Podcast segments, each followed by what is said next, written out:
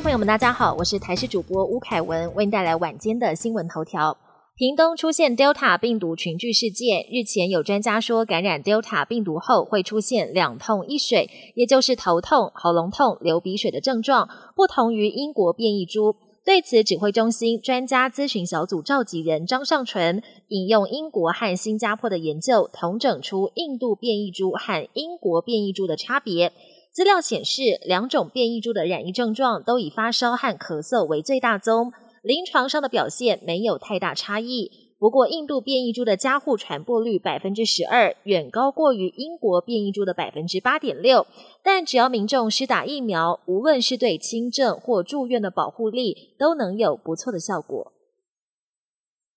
指挥中心公布，目前屏东地区广筛结果，接连四天筛检下来，总共筛了一千五百人，全数阴性，因此目前维持十二例确诊。而秘鲁返台祖孙同班机的前后两排旅客也都要进行筛检，目前裁检三十四人都是阴性。不过外界质疑，为什么只筛检前后两排旅客，而非同班机全部框列？指挥中心表示，因为祖孙搭机的时候不在可传染期，现在只是加座，排除阳性机会。但国内专家表示，机上空间使用重叠率高，病毒传播快速，应该同班机全员框列筛检，防疫还是要从严。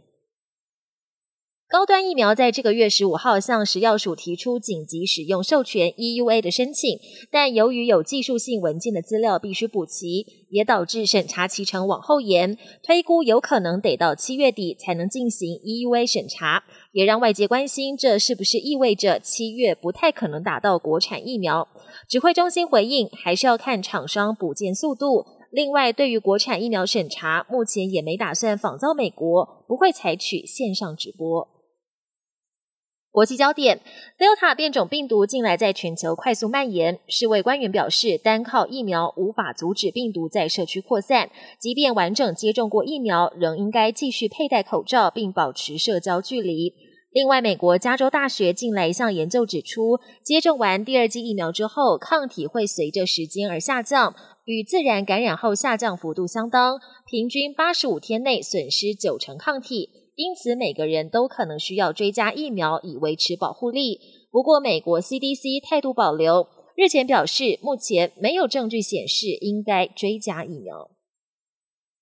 英国皇家海军驱逐舰“防卫者号”二十三号在黑海疑似遭到俄罗斯发射警示弹，俄国国防部甚至宣称他们派出了超过二十架军机驱赶“防卫者号”，但这些说法都遭到英国政府否认。如今，英国广播公司 BBC 又披露，有民众在肯特郡的一处公车站牌后面捡到英国军方的机密文件，内容记载防卫者号的这次任务，不但分析两种航道选项，还沙盘推演了俄国可能的回应方式。加拿大西部受高压热盖现象影响，周日出现超过摄氏四十六度的空前高温，打破全国历史纪录。西部部分地区甚至比杜拜还要热。专家警告，这一波热浪相当危险，高温警示一路从加拿大北极地区延伸到美国奥勒冈州。当局也呼吁民众要多补充水分。